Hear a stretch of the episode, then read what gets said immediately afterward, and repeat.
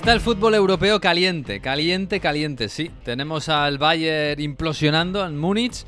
Tenemos a la Premier fantástica, poniéndose incluso más, más apretada después del pinchazo del City. Tenemos en Francia al París intentando salir de la era Mbappé. Y tenemos Champions. Un doble duelo hispano-italiano con nuestros primos hermanos, sí. Y no podría ser más desigual. Nos enfrentamos al mejor y al peor. Nos enfrentamos al Inter y al Napoli. Pero esto es la Champions. Todo puede pasar. ¿Quién le dice al Cholo que no le puede ganar al Inter? Nadie. ¿Quién le dice al Napoli que no puede soñar con eliminar al Barça? Pues quizás tampoco. Bienvenidos al episodio 21 de Onda Fútbol. En Onda Cero. A ver cómo termina, casi nunca termina en gol, casi nunca termina en gol, casi nunca termina en gol. El Messi hasta el fondo, casi nunca termina en gol. ¡Gol! Onda Fútbol. Fútbol internacional con Miguel Venegas.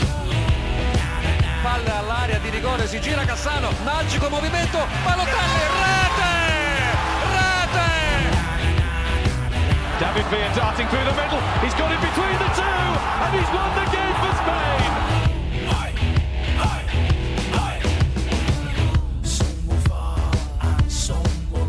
Pues aquí estamos, buenos días, buenas tardes, buenas noches. Esta semana que nos trae otra vez la Champions, qué bonito, ¿eh? está quedando el mes de febrero con este, esta vuelta al fútbol de super élite y de super hype y de super todo. Hola Jesús López, ¿qué tal? Muy buenas. Hola, muy buenas, ¿cómo estáis? Bien, bien, nada, la, la verdad es que la Premier está, no, no estará muy pendiente de la Champions, ¿no? Está como un poco... La veréis así como una cosa secundaria de momento, ¿no? Sí, hombre, la cosa está calentita ¿eh? en la Premier como para mirar mucho más. Eh, no hay tampoco eliminatorias que parezcan eh, a primera vista que van a ser muy disputadas, así que eh, sí, la, la Premier League en La principio. Premier ahí viviendo como, como pues la élite, de verdad, qué asco. Hola Mario Gago, muy buenas, buenas sera. ¿Qué tal? ¿Cómo estáis? Eh, Timana grande para los italianos. Claro, en España. Italia lo tomáis de otra forma, ¿eh? Y además, jugando el Inter de viernes, lo que pasa es que en Napoli la cosa. A ver si tenemos noticia de última hora. Estamos grabando el lunes por la mañana y estamos pendientes de que Aurelio de Laurenti no se le. No se, no tenga un arrebato de última hora y nos cambie de entrenador a ultimísima hora. Oye, yo sé que De Laurenti es un personaje y que le gusta mucho el cine, pero, pero películas a dos días de recibir al Barça, no sé, no lo veo, ¿eh? No se esperaba, pero bueno. eh, Espérate que no lo veas, espérate. Madre mía. Es que sí, con De Laurentiis te puedes esperar cualquier cosa y en eso estamos, muy pendientes. Bueno, pues, pues nada, eh, esperemos que no, porque si no, pues nos va a hacer una faena. Hola, Manu Terradillos, muy buenas. Bonjour, bonjour, que os digo yo, y como dices tú, buenos días, buenas tardes, buenas noches, que a lo mejor va a tener que empezar a decir más a menudo cierto jugador del PSG a partir de verano, ¿eh? Eh, ya Ah, no ¿sí? tanto bonjour y más buenos días, sí. Ah, sí, ¿me, me lo dices por alguien especial? Por No sé. Fabián, claro, por Fabián y por Ah, Soler y por- Fabián. Bien, bien. Bueno, se, se sigue hablando de Mbappé, ¿no? Por ahí. Sí, se sigue hablando de Mbappé, Ah. sobre todo, bueno, pues con, con la publicación de, de marca de esta mañana y con todo lo que pasó el fin de semana. Bueno, pues se va, se va trazando la despedida, ¿no? Ya del jugador, después de que lo anunciase la semana pasada al, al club y a sus compañeros. No sé si una crónica de una muerte anunciada, pero más o menos, y, y ya pues solo queda que, que acuerden la salida, yo hablaremos luego más tarde de ello si queréis en profundidad, y que lo hagan oficial, Pues sí. y que Sí. los corresponsales podamos descansar un poco también. Sí, Crónica de una muerte anunciada, anunciada durante dos años y medio o tres, por ahí más o menos. Pero bueno, va- vamos, vamos a ir por partes. Lo primero, la Champions. Esta semana hay Champions, como lo hubo la semana pasada. Y esta semana, pues hombre, eh, más allá del PSV Dortmund, que la verdad es que va a estar bonito seguramente, del Porto Arsenal, que ahora contaremos alguna cosita. Tenemos un doble duelo hispano-italiano que, mira que nos ha quedado raro ¿eh? Em, y bastante desigual. Pero bueno, tenemos que meterle un poco de bisturí, a los italianos, Mario. Y para ello vamos a llamar a un clásico de, de- de este programa y amigo de la casa, por supuesto. Vamos a hablar con Filippo Conticello, que es periodista de la Gaceta dello Sport, que sigue al Inter habitualmente, tiene muy buenas informaciones de mercado, pero bueno, en general de la liga italiana y bueno, nos va a ayudar a hablar del Inter y del Napoli. Hola, Filippo, muy buenas. Hola, hola, muy bien, muy bien, muy bien. Bueno, te, preguntaría así en general, por los italianos, por el Inter y Napoli, pero claro, es un, es, un lío bastante complicado, ¿no? Eh, ¿Por cuál empezamos? ¿Por el bueno o por el malo? Eh, yo empezaré con, con el Inter porque juega contra equipo español. Anda, anda. cuidado, cuidado. Qué polémico siempre. No empieces por ahí, no empieces por ahí, madre mía. No vas a meter en un lío. Que, bueno, vamos a empezar por el Inter, que es el. Bueno, el Inter es el gran equipo de Italia. Eh, yo ayer hablaba con un amigo que, que, habla mucho de fútbol italiano y le decía, a ver, os podéis, os podéis liar mucho con el, con la Lazio, con el Napoli, con lo que queráis, pero la, la, la esperanza italiana de verdad es el Inter. No hay otro. Seguro, sí, sí, sí. Eh, el único equipo que puede ir adelante en esta Champions es el Inter, pero eh, va a encontrar un rival muy fuerte, muy difícil. Creo que mm, eh, será una mm, calificación muy equilibrada, 50 y 50, contra un equipo que está acostumbrado a jugar a este nivel, contra un entrenador que nosotros conocimos muy bien y que el Inter conoce muy bien porque fue jugador y fue, fue un ídolo de la afición.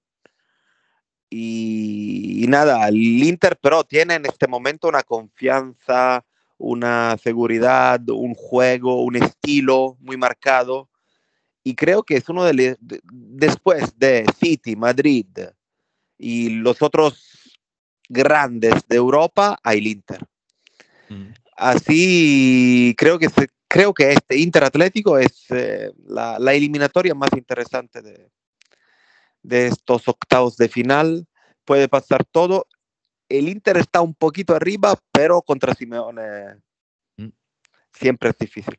Desde luego, seguro mejor el Inter que el Bayern, ¿eh? que el Bayern ya, que normalmente cuando dicen los favoritos para Champions, no, el City, el Bayern, pero el Bayern desde luego, ¿no? Que volvió a perder este fin de semana y que siga Tuchel es casi un milagro. No, no, espérate que, a ver qué pasa con, con Tuchel. Eh, Filippo, en, en, Italia, por lo que te estoy escuchando, lo que se teme es, que el Cholo haga algo, que sea muy competitivo, a pesar de que la Leti igual no esté en un buen momento, pero que en una eliminatoria a doble partido y nada más, eh, entre Milán y Madrid, eh, que, que, el Cholo se lo, le haga al Inter lo que nadie le ha hecho. Exactamente. Yo creo que nadie, el Cholo, este, en este momento, el Inter está, está mejor que, el Atlético. En esta temporada y en este momento. Pero creo que nadie, nadie quiere jugar contra el Cholo una eliminatoria. Por muchas razones, porque es verdad que está cambiando un poquito su estilo, pero siempre sus jugadores van a la guerra, la, vuelta al metropolitano, a Madrid. No es simple. Eh, como te he dicho, el Inter ha cambiado, ha cambiado algo en la cabeza de los jugadores del club. Ahora tiene, después de la final del año pasado y de cómo la jugó, cómo estuvo cerca a ganar, tiene otra, otra confianza. Eh, se ha convencido de ser un top club europeo y creo que lo es, porque tiene un nivel muy alto, muy, muy arriba. Eh, en Italia no hay comparación con los otros equipos en este momento.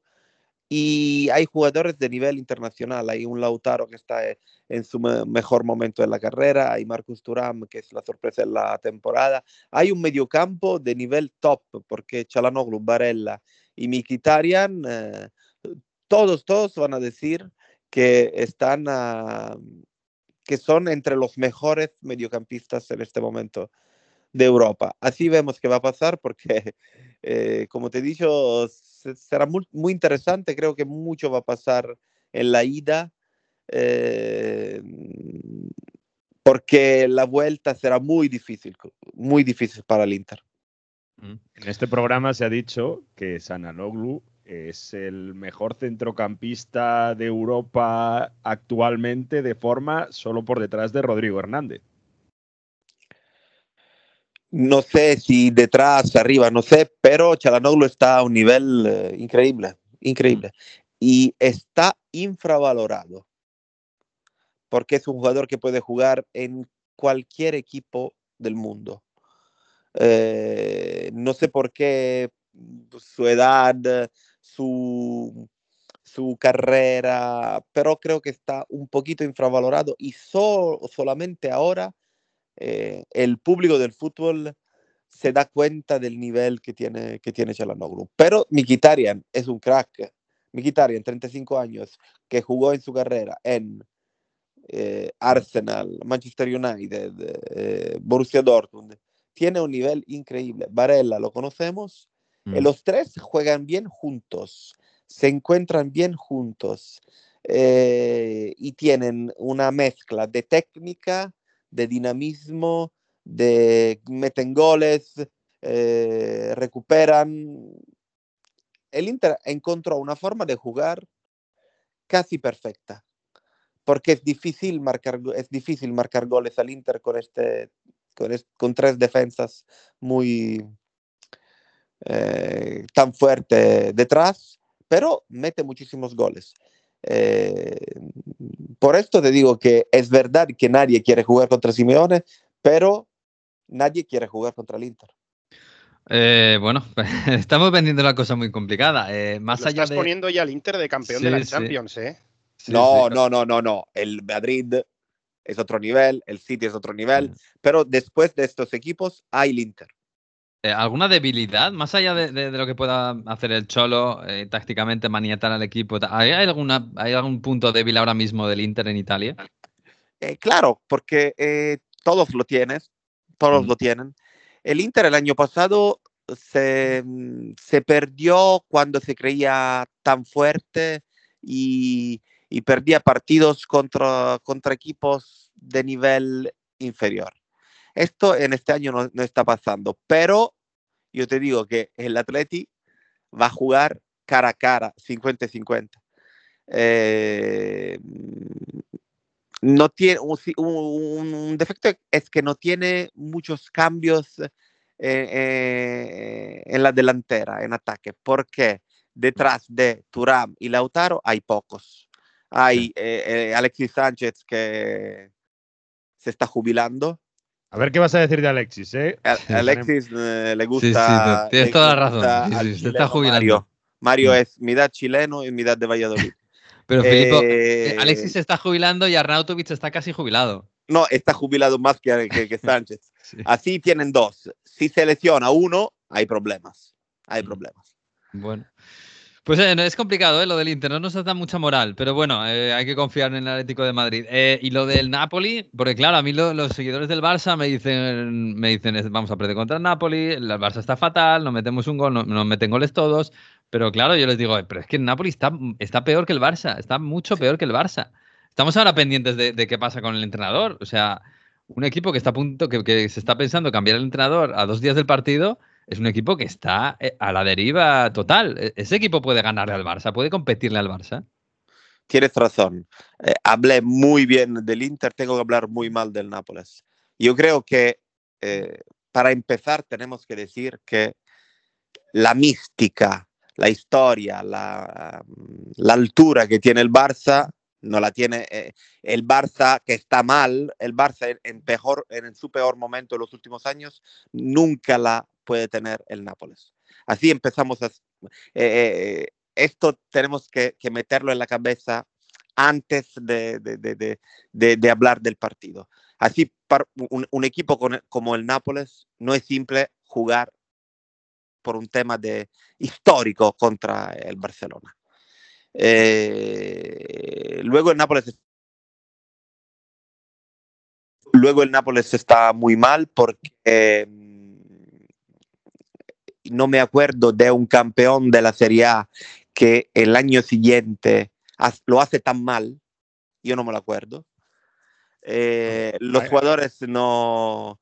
em, no hay, no sé si la Champions pueda levantar los jugadores que están eh, de todas las formas muy, eh, no, no, no, no tienen ti- no tienen que gana, eh, es algo muy raro porque tú mira, miras el Nápoles y miras un equipo que mm, está muerto, está muerto. Eh, el Barça tienes el Barça tiene jugadores de nivel más alto en, todos la- las partes, en todas las partes del campo y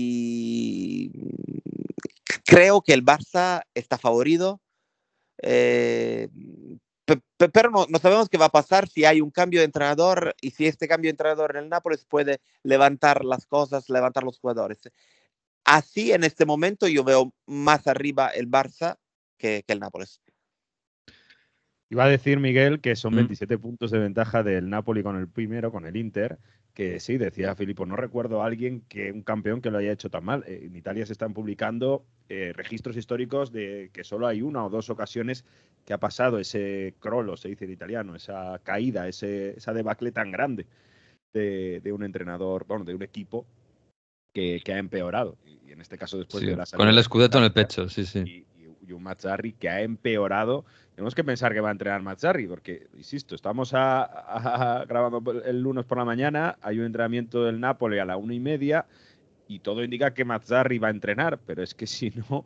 Creo que sí, Mario, pero hay de Laurentiis. ¿eh?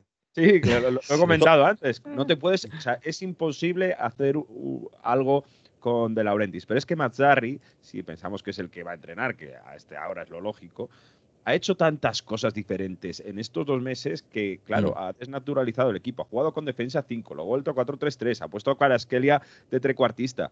Eso ha mareado un poco también a la plantilla, ¿no, Filippo? Sí, yo no, no, entiendo nada de este Nápoles. No sé cómo juega, cómo no juega, qué tiene en la cabeza. No, no, no, no. no. Y todo empieza con, con el presidente. Es el mm. que esta confusión empezó con el presidente que después de los Scudetto todo lo que hizo lo hizo mal. Empezando con el mercado, con los fichajes, con las ventas, con el entrenador.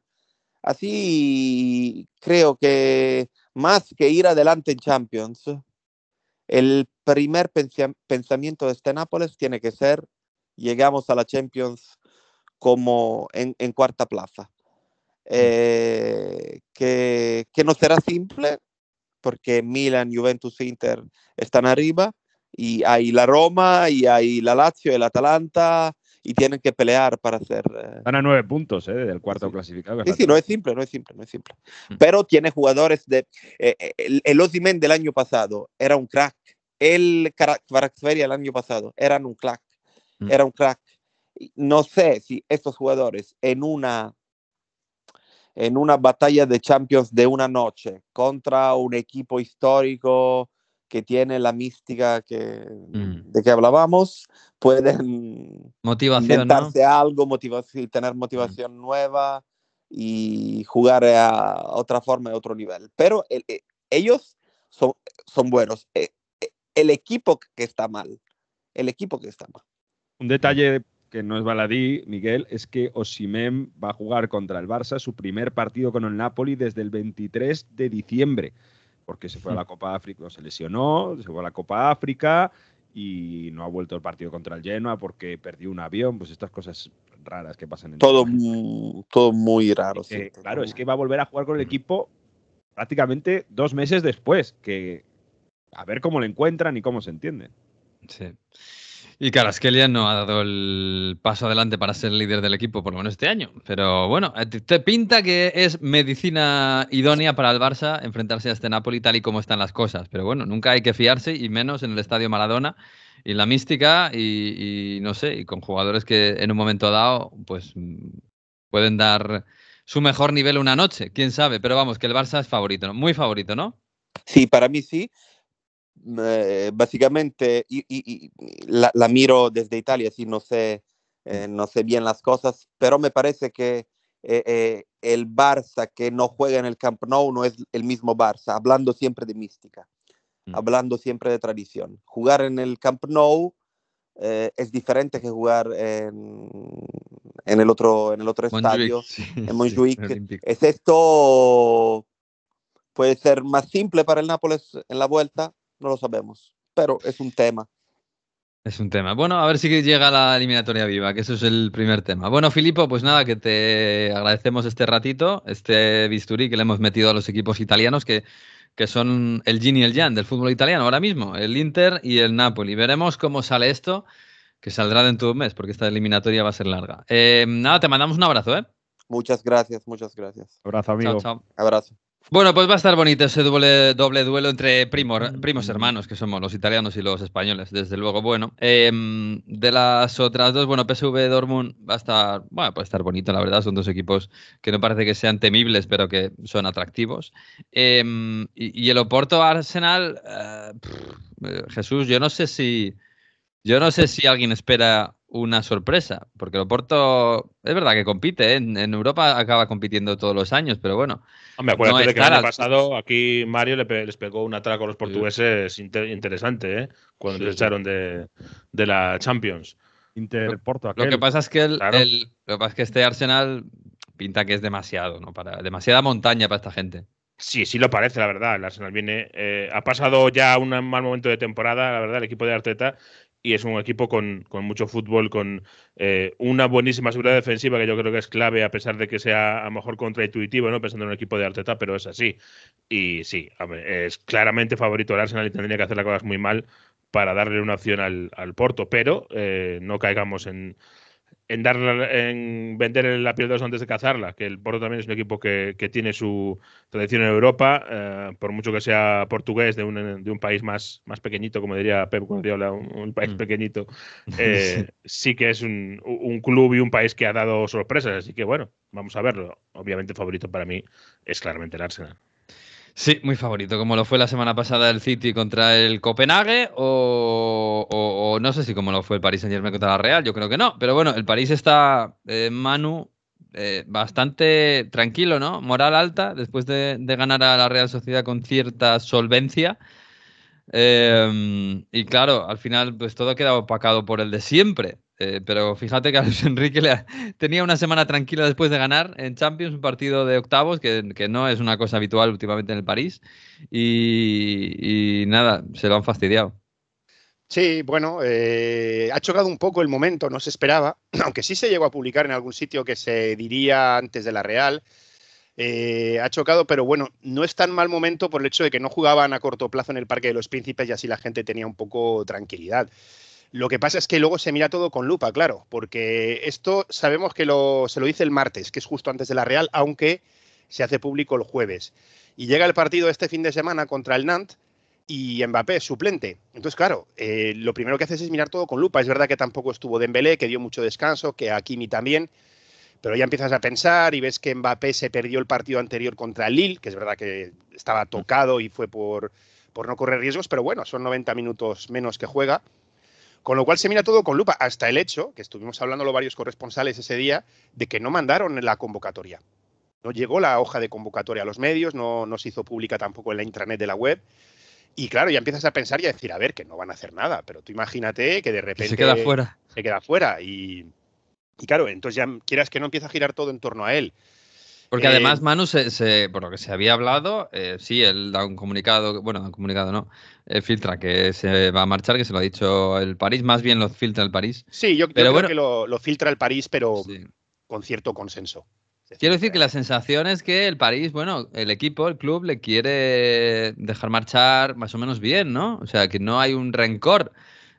Pero claro, luego ves que se queda fuera del equipo, hay una imagen de él saliendo del autobús que parece que está enfadado. Mm, yo no sé si hay cierta bola, luego sale en la segunda parte, parece que se está riendo con Luis Enrique, pero uno no sabe si está siendo irónico o no. Hay un gesto que justo cuando él va a salir marca a Lucas Hernández y mm. hace un gesto que parece que dice, bueno, entro o no entro, como diciendo, ¿hago falta al final o no? Mm. Eh, riéndose. Pero, o sea, el hecho de esas imágenes. ¿Es con mala leche o no? Yo creo que, no lo sé, yo creo que tiene ese punto a veces de que se toma las situaciones de tensión con humor.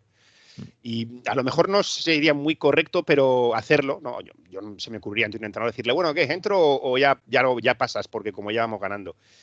Pero eh, yo creo que no creo que fuese a mala leche con humor. Lo del verle salir del, autobús, yo creo que eso es independientemente del hecho de que, de que haya anunciado o haya dicho al Gelaifi que se va y que no le haga más ofertas. O sea, es, Mbappé es el típico jugador que ahora está en, en, en cuanto a edad pues en un momento perfecto, 25 años, que está batiendo récords, que sabe que se le acaba eh, la etapa en el PSG y quiere marcar más goles, dar más asistencias, jugar más partidos. yo creo que independientemente de si lo hubiese anunciado o no y de si tuviesen cinco partidos en siete días eh, y le hubiese dicho Luis Enrique este descansa, se habría puesto mala cara.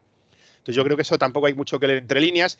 yo entiendo que la gente piense, oye, a lo mejor un toque de atención sí es, porque ya no jugó, ya había descansado la jornada previa, pero mm, no, yo creo que el, PSG ya lo tiene, o lo, no vamos a decir que no lo tenía asumido, porque sí es verdad que al Gelaifi le decepcionó un poco el anuncio. No el hecho de que se vaya, yo diría más bien el anuncio, el hecho de no poder eh, pelear hasta el final por él, pero se han dado instrucciones para que haya una especie o algún tipo de homenaje cuando se vaya, porque, oye, es el jugador, el máximo goleador de la historia del club. Eh, es un jugador que ha marcado los últimos siete años eh, y se, se, va, se va a intentar hacer algún tipo de salida bien, ¿no? pues con un homenaje, nada que ver con el verano pasado en el que se le apartó de la, de la gira por Asia, eh, que fue todo muy combativo, que eran mensajes cruzados. No, el, el club ya eh, lo, lo, ha aceptado. Eh, la, que no te digo yo que si de repente algo se estanca con el Madrid no vuelvan a la carga, pero, pero el club lo ha, aceptado, ya está vendiendo esa idea de queremos construir un equipo eh, más allá de las estrellas. Tampoco tienen de momento elección porque las, las últimas tres estrellas grandes que han tenido, ¿no? Messi, Neymar y Mbappé, pues se van. Y a otra cosa, y yo creo, no creo, a ver, es lógicamente mejor tener a Mbappé, pero yo creo que no es tan malo para el PSG construir un equipo si hay dinero. Un equipo en el que los fichajes sean en torno a las necesidades del equipo y no a la hora de construir un proyecto en torno a un jugador. Según De Laurentiis, mm. eh, hay un equipo que ya tiene un acuerdo con Osimen el año que viene. Todo indica que es el París, ¿no? Sí, yo creo que es una buena opción, porque fíjate tú que Lautaro gusta muchísimo, ¿eh? muchísimo. Y yo creo que se tiene esa sensación de que se, va, se adaptaría hipotéticamente mejor a París, pero el cambio de equipo es diferente. En, en el, el, el, Napoli no está tan bien. Sin embargo, Lautaro Martínez está mucho mejor en su equipo y tiene más opciones de ganar. Y está negociando mm. la renovación, luego lo hablamos. No, yo sí. no lo veo, ¿eh? Tienes a Colomwani, que te has gastado una pasta, vas a gastarte otra pasta incluso mayor por Osimen. Eh, bueno, el que se te va bueno, no es, Osimen no es y, puro, es otra y cosa. Bernardo Silva, Osimen, Bernardo Silva, la lista, bueno, estaba hasta Gaby Bueno. en esa lista, luego veremos, pero Sí, sí, a ver no, lo no. Osimen yo no lo descarto, ¿eh? porque Colomwani y Gonzalo Ramos eh, son jóvenes y no han funcionado bien. Colomwani sí que es un poco más móvil, le puedes echar a la derecha hipotéticamente, pues si no juega Dembélé o lo que sea, pero tienen que traer mínimo un par de jugadores eh, fuertes, eh, no, digamos potentes incluso mediáticamente para que la afición esté tranquila. Bernardo Silva supuestamente el verano pasado ya había dicho que no le importaría cambiar de aires y que no le importaría, entre comillas, ¿no? decirlo así, es decir, que, que está dispuesto a irse a París. No sé el City cómo, cómo lo gestionará eso, pero vamos, eh, delantero seguro y centrocampista. Y centrocampista, tú ves los, el centro del campo del City y del Madrid que han ganado las últimas Champions y ves el centro del campo del PSG y hay una diferencia, ¿eh? de, con todo el respeto, de Vitiña, Zaire Emery y Fabián Ugarte a Rodri, a De Bruyne, a Chouameni, a Camavinga, a Cross, eh, hay una diferencia. Pero para eso necesitas una planificación. Eh, porque para fichar Messi, Neymar y, y, Mbappé, pues no necesitas planificación. Necesitas mucha pasta. Pero para lo otro, una planificación deportiva es necesario. Es otro modelo. O sea, el París, si cambia, va, va a tener que hacer otro modelo. Pero bueno. Sí, bueno, empezaron el año pasado. Lo que pasa es que para mí ficharon muy jóvenes. Jugadores todos de 22, 23 años. Igual faltaba alguno de 26, 27 para tener un poco más de empaque en Champions. Pero bueno, el cambio ya estaba, el cambio ya estaba. Mm. Y Luis Campos, eh, Jesús, pues no sé, yo ahora comentan que se puede quedar, aunque se vaya Mbappé. Porque oh. a Luis Enrique le gusta trabajar con él, no sé. ¿Podría, ¿Podría quedarse en el Celta, en el París y a la vez asesorar a Mbappé en el Madrid? ¿Podría ser, no, el Celta ya, los ya, tres ya trabajos? le ha echado, ¿eh? El Celta ya le ha echado. Ay, vale, es verdad. Yo creo que por él sí. Yo creo que por Luis Campos claro, él podría hacerlo.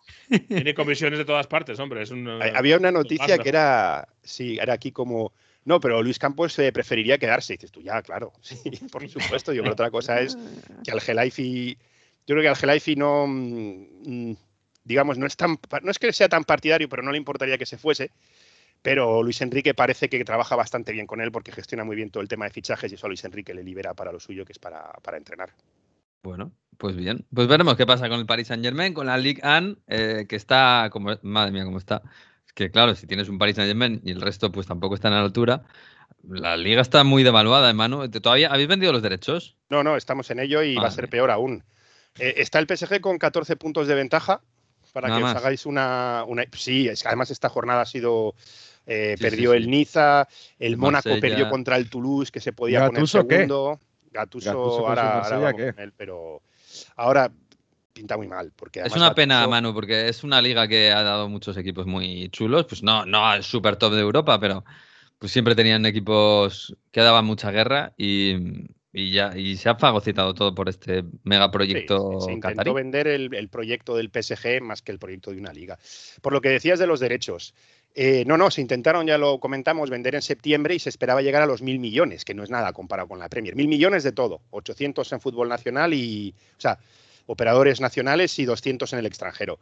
Nadie, nadie alcanzó esa cifra en la subasta, es decir, nadie propuso el mínimo, o sea, no hablemos ya de, de quién da más, sino de, de que nadie alcanzó el mínimo y en un momento dado en el que ya empezó a hablarse de Mbappé, eh, lógicamente nadie se movió, porque Mm.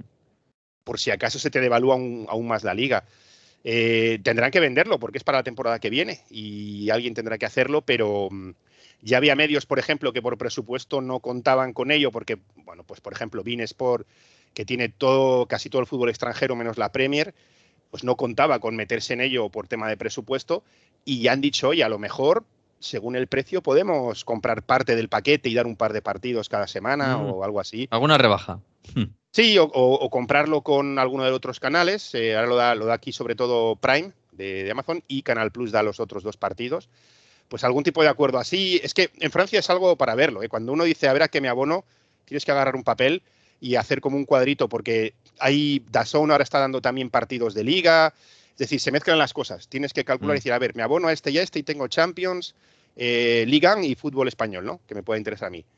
Pero si me abono este, también tiene el fútbol español y además de la Champions tiene la, la Europa League, pero no tiene dos partidos de la, de la jornada de fútbol francés. Y es, es un, tienes que hacer un, como un diagrama, un cálculo, no un diagrama, un, no un- una tabla de ver qué cadena Mm. te da qué y luego decidir a cuáles te abonas y a cuáles no. Es muy curioso. Bueno. Pero mm, vamos, que van a venderse a la baja seguro, pero yo espero que esto haga que la LFP se replantee como vende, al menos a nivel mediático, el- la Liga Francesa, la Liga de los Talentos. Sí, la liga de la materia prima. Y ojo, En- una cosa, en- ¿eh? Eh, lo que decíamos de que no le ha ido nada bien a la Liga Francesa vender solo un gran proyecto y no la Liga completa. Espérate hacia dónde vaya la Liga Española ahora, ¿eh? Con, con cómo está el Barça, eh, nos hemos convertido y nos hemos empobrecido siendo una Liga de dos. Si ahora uno de esos dos se cae, eh, espérate.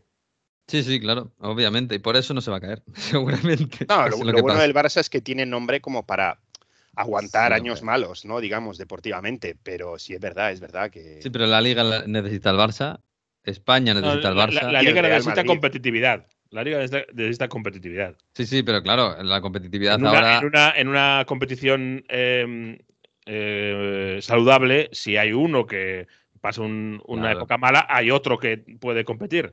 Eh, Bueno, si está en Girona. España. sí, sí. Sí.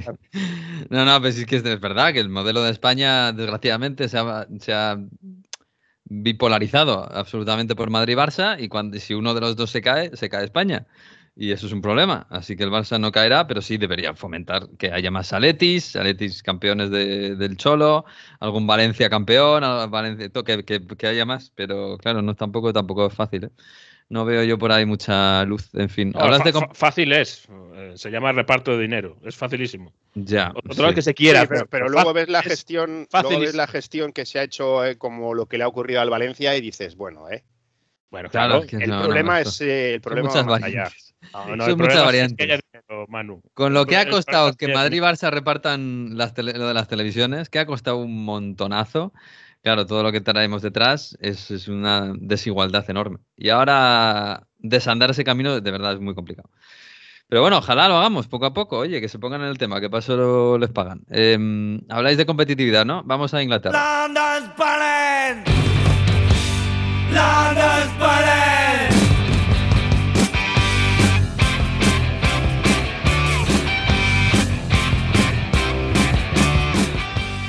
Bueno, Jesús, en, Ita- en Italia, digo. En Inglaterra, qué champion y qué champion, claro. Estando ahí como están el Liverpool y el City a lo suyo, no Y hace el falta Arsenal, de ¿eh? momento. Y el Arsenal. Y el Arsenal, sí. Joder, que es que.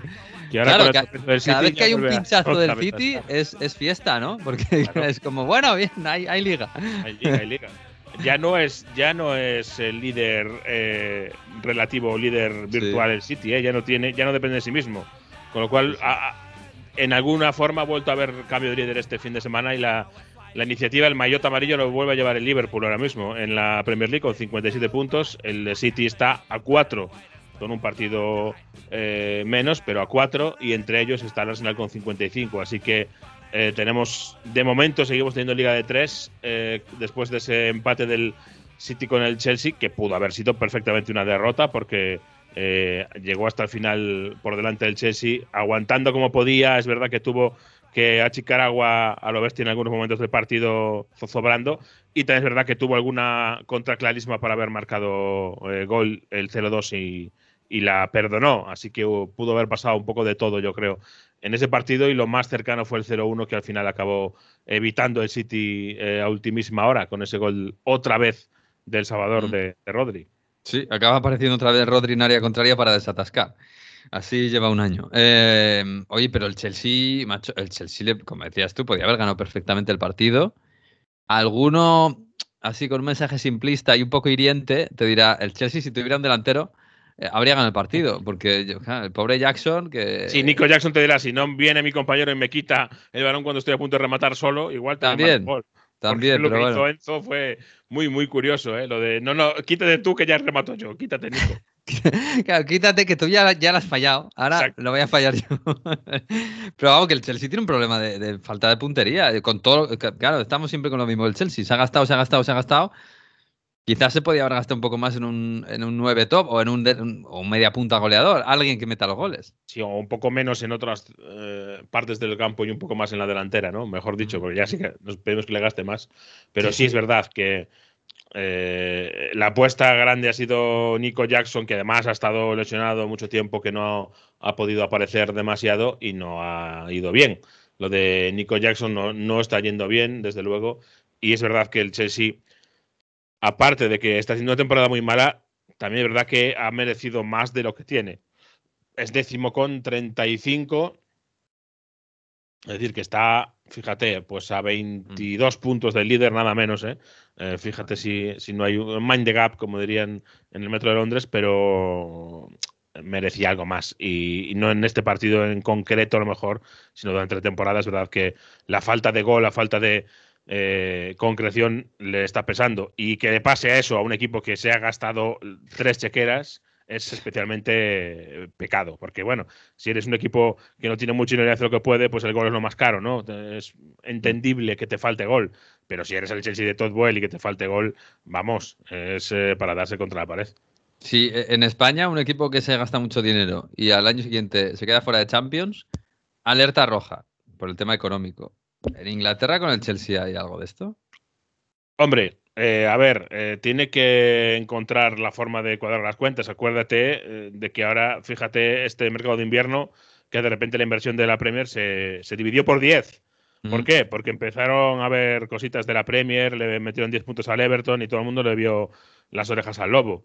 Con lo cual, esto ya no es la época del Chelsea de, mm, eh, de Abramovich, es otra, y con lo cual sí que hay que cuadrar las cuentas. Y, y vamos, eh, ahora mismo eh, yo creo que todo Boeli te firma la plaza de Europa League con sangre, hasta la de Conference, si me, si me apuras.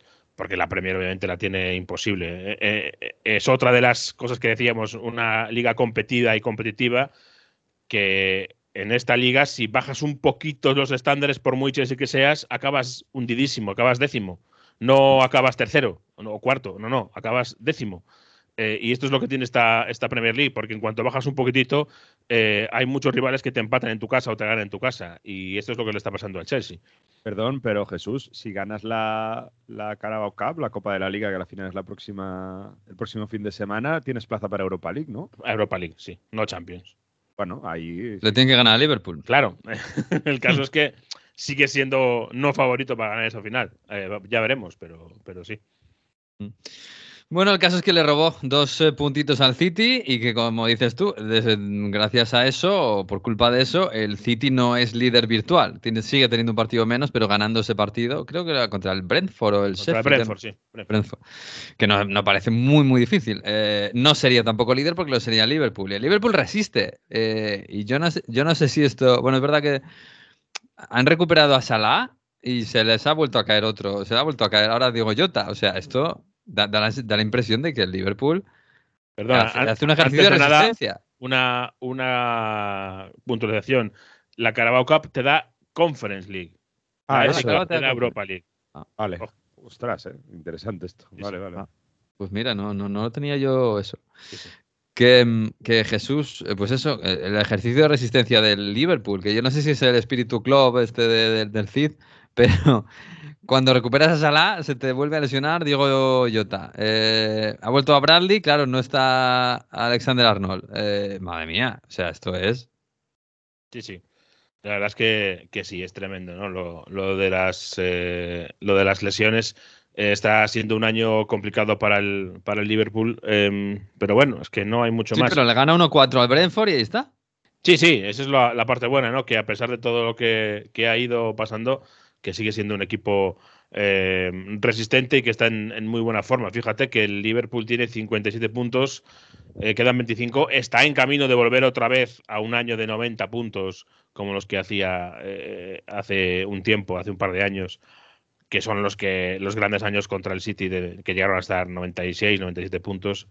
Con lo cual sí, eh, está llevando una fortaleza muy grande. La famosa reconstrucción de, la que hablaba hace un año Klopp, ahí la tienes. Si se la está dejando en bandeja, pues al que venga después, que esa va a ser mm. otra cosa, ¿eh? a ver quién, quién coge este, este toro y, trata de mantener mm. el nivel de lo que ha hecho Jurgen Klopp. Menudo marrón. Eso va a ser. El, el post-Ferguson todavía dura. Sí. El post-Penger, mira que ha costado, eh, que ya han salido de eso. Pero a ver, el, el post-Club, como, como es, ¿hay algún candidato así? Porque la primera semana salieron muchos nombres, pero no se ha vuelto a, no ha llegado por aquí mucho. No, no se ha vuelto a hablar mucho. Eh, obviamente se sigue, sigue, hablando sobre todo de, de Xavi Alonso, que es el, es el, el gran, gran, gran, Xavi Alonso, perdón, el grandísimo mm. candidato número uno con letras brillantes y, luces de neón, pero eh, está un poco parado esto hasta que sepamos algo más. De momento no han salido nuevas noticias.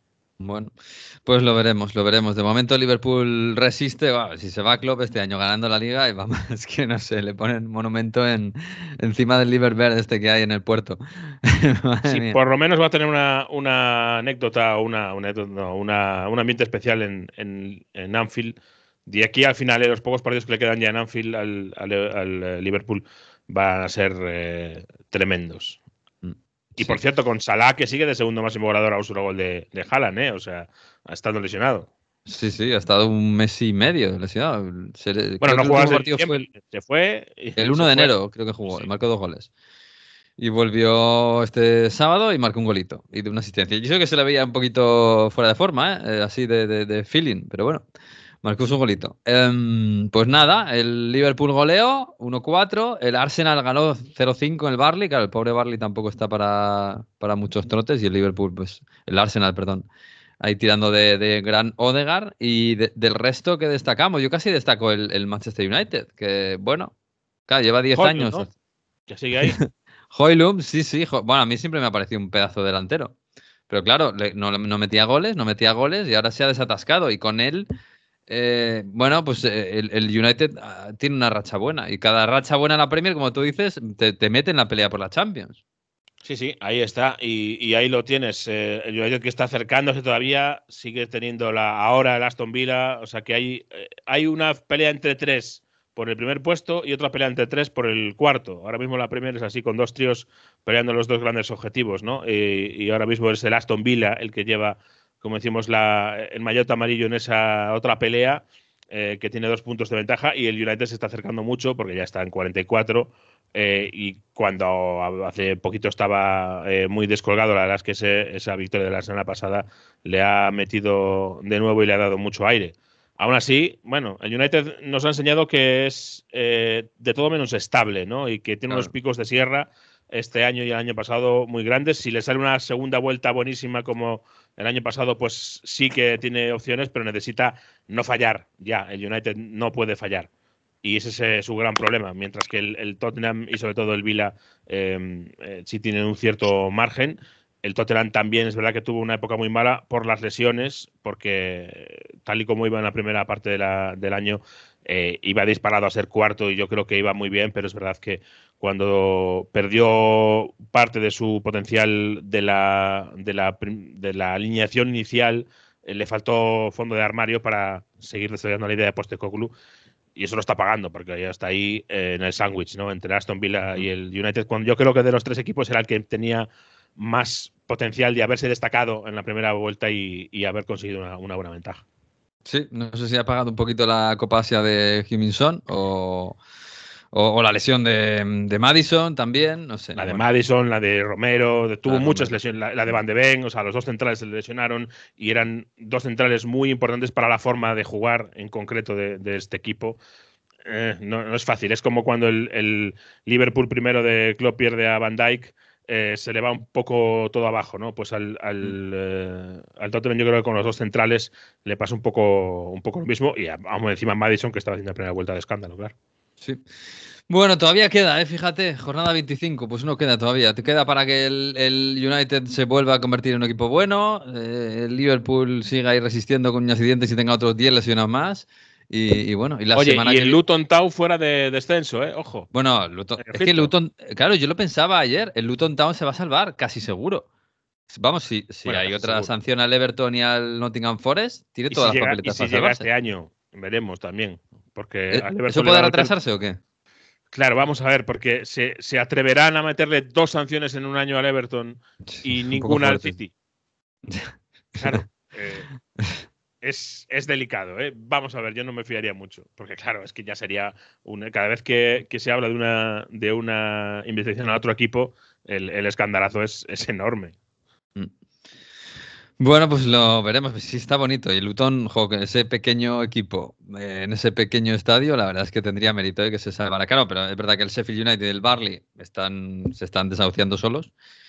Y bueno, eh, el Everton resiste, pero claro, están con las sanciones y tal. Vamos a ver, vamos a ver. Todavía queda. Crystal Palace va para abajo, ojito también, que está solo cuatro puntos por encima de Luton y, y, va con la flechita para abajo el Crystal Palace y es uno que lleva muchísimos años seguidos en Premier League, eh, pero bueno, es otra de las sorpresas. Se hablaba mucho de Hodgson, se habla de su futuro. El otro día, eh, cuando se hablaba de su posible cese, resulta que no apareció a entrenar porque estaba enfermo. Eh, bueno, el bueno, pobre no Roy Hodgson, claro. claro. Tuvieron que llevar del entrenamiento porque se sintió mal eh, y está hospitalizado además. Uf. Entonces, bueno, eh, ojalá primero que se reponga Roy Hodgson lo antes posible y lo mejor posible, pero segundo, está la situación deportiva del equipo. Sí, desde luego. Bueno, pues nada, vamos a, vamos a acabar con lo de Italia, que hemos empezado, pero no nos quedan cosas. Yeah, yeah, yeah. Ah, ah.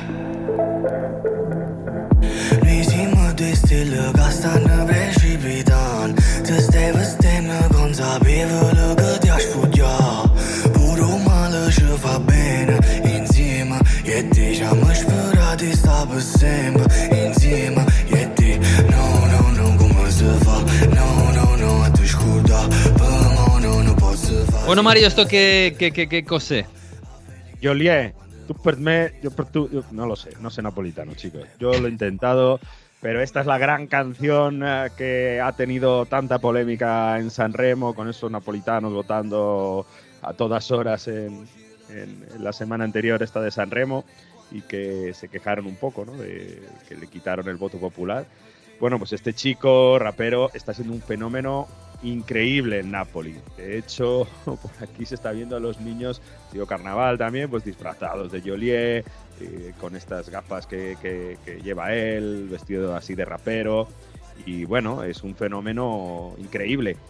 En Sanremo le permitieron cantar en napolitano, hicieron una déroga, si quiere cantar siempre en italiano. Este chico, esta canción está en napolitano, por eso entenderéis pocas palabras. Yo, bien, soy del norte de Italia, pero es un fenómeno en Italia, todo el mundo la está cantando, está sonando sobre todo muchísimo en, en Nápoles y antes de los partidos pues también y además venía patrocinado por el mismo Napoli. Así que en la semana de Napoli-Barça hay que hablar de Joliet y su fenómeno Tu per me, yo per te. Tu per me, yo per te. pues muy bien.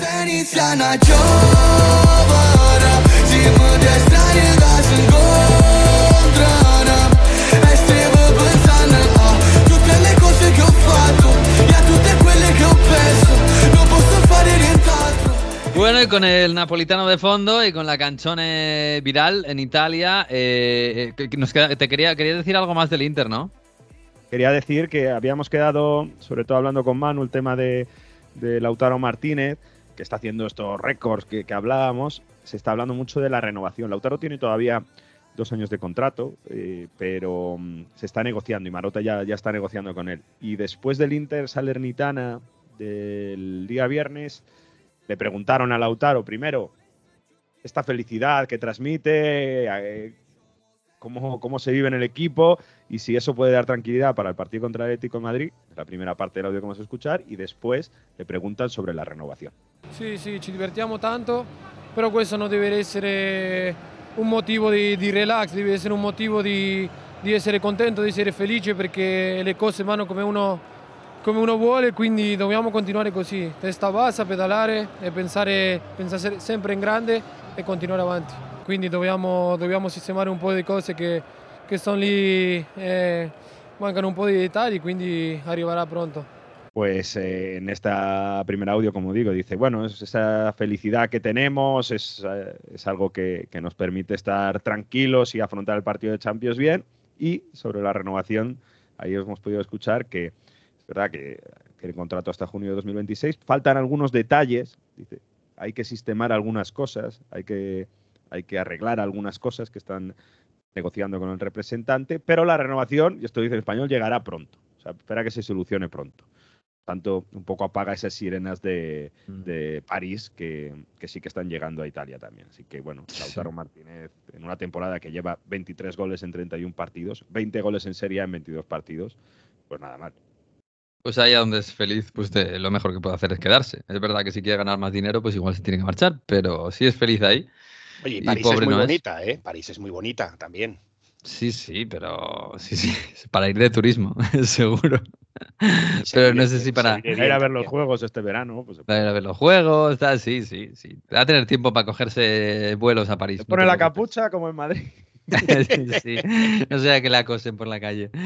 Bueno, eh, Mario, de, del resto, no sé si quieres decir algo de la Juve, que sigue al Tran-Tran, 2-2 contra el Verona, eh, eh, o, o, la Roma. Está bien la Roma, ¿no? La Roma post-Mourinho no está sufriendo.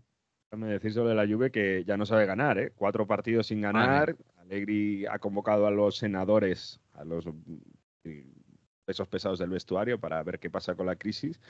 Eh, defensivamente el equipo está horrible, incluso Chesney falla en el gol de Noslin. Es verdad que el gol de Forunsu es un golazo, lo tenéis que ver, pero con un penalti y una acción al final de Rabido salvan otra derrota de la Juve. Es que la Juve ya está a nueve puntos del Inter con un partido menos para los Nerazzurri por jugar, así que nos hemos quedado ya prácticamente sin, sin pelea por el Scudetto. De hecho, la Juve se salva de perder el segundo puesto porque el Milan, que ahora lo contamos, no ganó en Monza. Pero decías de la Roma, yo creo que la Roma con De Rossi ha pegado un, cambio muy, muy, interesante desde el punto de vista de la, de la, actitud. Venía, los primeros tres partidos fueron victorias, luego se encontraron con el Inter en un partido que dominaron la primera parte, se encontraron en el vendaval de los de Simon Inzaghi, que acabaron perdiendo 2-4. En Europa League, probablemente en la ida de, de, esta ronda de 16 avos de final en, en, Rotterdam contra el Feyenoord, probablemente generaron para ganar el partido, al final acabó siendo 1-1, porque encajaron un, un gol de, de Paisao en, la, en, en, los primeros minutos de la segunda parte, pero después ha vuelto la, la Roma que está siendo muy goleadora o, muy prolífica desde el punto de vista de las ocasiones y ese 0-3 en casa del Frosinone lo demuestra con 4-3-3, con 4-2-3-1 o 4-3-3 en algunos momentos del partido. Daniel de Rossi ha cambiado tácticamente el equipo muchísimo, es mucho más agresivo, va a presionar mucho más, tienen mucha más personalidad y esto también se ve desde el banquillo. Hay una imagen que se ha vuelto súper viral de De Rossi pegándole una bronca a Mancini, que Mancini estamos, ya lo, lo, hemos visto, está pirado, lo hemos visto muchas veces que se le ha ido mucha en, en, alguna acción que va eh, con mucha fuerza o le echa muchas broncas a sus compañeros, incluso medio agresiones. Bueno, pues ahí De Rossi es el líder y lo ha demostrado y llegar después de Mourinho y meter esa personalidad no es fácil. Y esa personalidad, yo no sé si se la ha pegado al central Husen o Housen, no, sé pronunciarlo, la verdad. Pero bueno, es este chaval de 18 años que juega de central, que es propiedad de la Juve, que estaba ya palabrado sucesión al Frosinone este pasado mercado de invierno en enero. Y al final, a última hora, la Roma reacciona y dice, no, no, que nos falta un central, eh, vamos a ficharle. Y le ha quitado el puesto a Diego Llorente Y ya no solo eso, es que hace un golazo contra el Frosinone. O sea, 18 años, acabas de llegar a la Roma, juegas contra un equipo que tenías hecho tu, eh, tu, tu, cesión allí, pues agarra el balón en el centro del campo, regatea a dos rivales, se asoma al balcón de área y marca un golazo. ¿Qué hace después? Pues ahí demuestra que tiene 18 años. Manda a callar a la afición del Frosinone, no se sabe por qué, con un equipo que estabas a punto de firmar y celebra como Cristiano Ronaldo. Que, bueno, pues nada, ahí cada uno que haga como quiera. Esto, esta celebración y mandar callar a todo el mundo, se lo toma come una afronta di Francesco, entrenador del Frosinone. Capirà che è sicuramente un gesto che non si fa è sbagliato anche nei confronti di una squadra che l'ha cercato, l'ha voluto e lui voleva venire qua perché è stato lui a chiamarmi, a chiedermi cosa pensavo di lui e mi dispiace perché è una questione di mancanza un po' di rispetto, imparerà, imparerà a comportarsi dopo questa situazione qua, però non è che adesso dobbiamo mettergli la croce addosso perché ha dimostrato di avere delle qualità. Y Francesco lo dice, dice, a mí me sabe un poco mal por todo el mundo, pero claro, el, sobre todo cómo haces esto cuando has hablado conmigo, me has preguntado eh, cómo podría encajar en el Frosinone, hemos hablado de, de, un proyecto que no podías estar, me marcas un golazo y encima haces este desplante, ¿no? Dice, bueno, eh, se ve que tiene que crecer todavía, que tiene 18 años, que su calidad no tiene, eh, que parece que no tiene límites, ¿no? Que, que, va a poder crecer mucho, pero es verdad que si acaba la Juve, que yo creo que va a acabar la próxima temporada, porque la propiedad de, del jugador es de la Juventus, pues eh, hay algo que tienen que pulir ahí bastante. Pero la Juve sonríe con este pedazo de central que, que se han encontrado. Sí, además no le sobran a la Juve, ¿eh?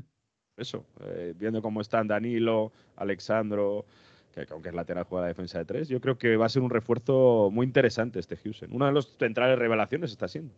Mm.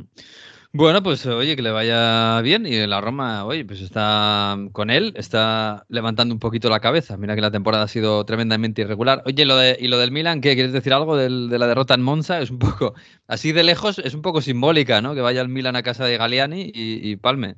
Más allá de esa, ese partido de Galliani, presidente del Monza, dedicatoria a Berlusconi y, todo lo que supone emotivamente, después de un año del fallecimiento de Il Cavaliere, como se le conoce por aquí. Se, fíjate que el Milan venía de, de buenos resultados, de golear al, al Rennes Manu en Europa League, que para ellos era una fiesta total. Eh, para el Rennes eh, montaron una, una fiesta en Milán para jugar ese partido en San Siro increíble. Bueno, ahí jugaron los titulares, lo hicieron muy bien. Hizo rotaciones Pioli en este partido, Jovis titular, acaba Jovis expulsado, Chuguesi acaba en el puesto de Pulisic, tampoco incide, Okafor en el otro lado, nada. Y, y, y, se ve como con las rotaciones que el equipo tiene, que no da el nivel. Ya no solo por, por errores puntuales como Cio haciendo el penalti o la falta de gol, pero es que luego cuando entra Giroud y cuando entran Pulisic demuestran la, la, diferencia que hay. Hace un golazo Pulisic para el 2 a 2, que luego, pues, eh, defensivamente el Milan no, no aguanta y permite el, el 4-2. Perdió la, la, oportunidad de sorpasar a la Juve y, y, Pioli otra vez en entredicho. Esto es una montaña rusa eh, con, mm. con, Pioli. Vaya de una vez, sí. arriba, abajo. Mientras tanto se sigue esperando que Conte en un futuro acepte. A Conte le tienen 25 novias, ¿eh? tanto el Napoli, bueno. el Milan como muchos aficionados de la Juve que no quieren que siga Allegri, están buscando banquillo a Conte. Bueno, no, no, si la hipoteca la tiene pagada, está claro, no necesita más. En fin, vamos a marcharnos.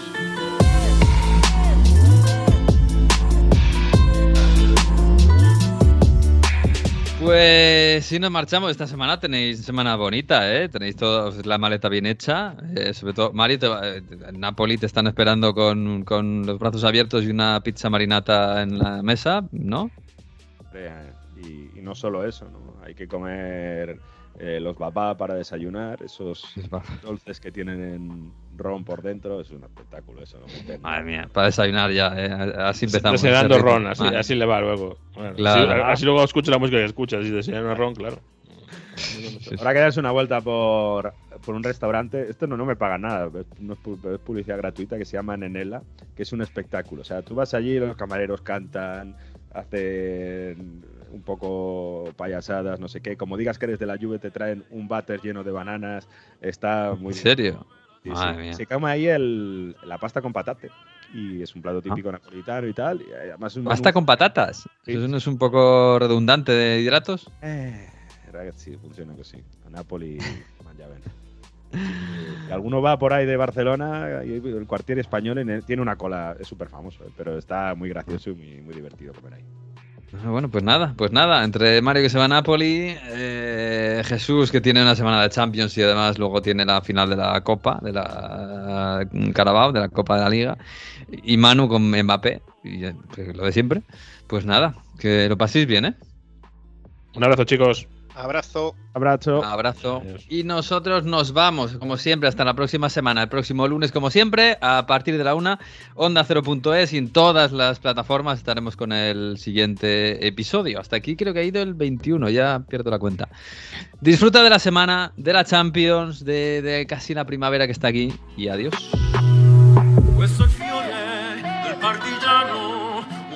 ciao, vela ciao, vela ciao, ciao, ciao, e questo è il fiore del partigiano morto per la libertà.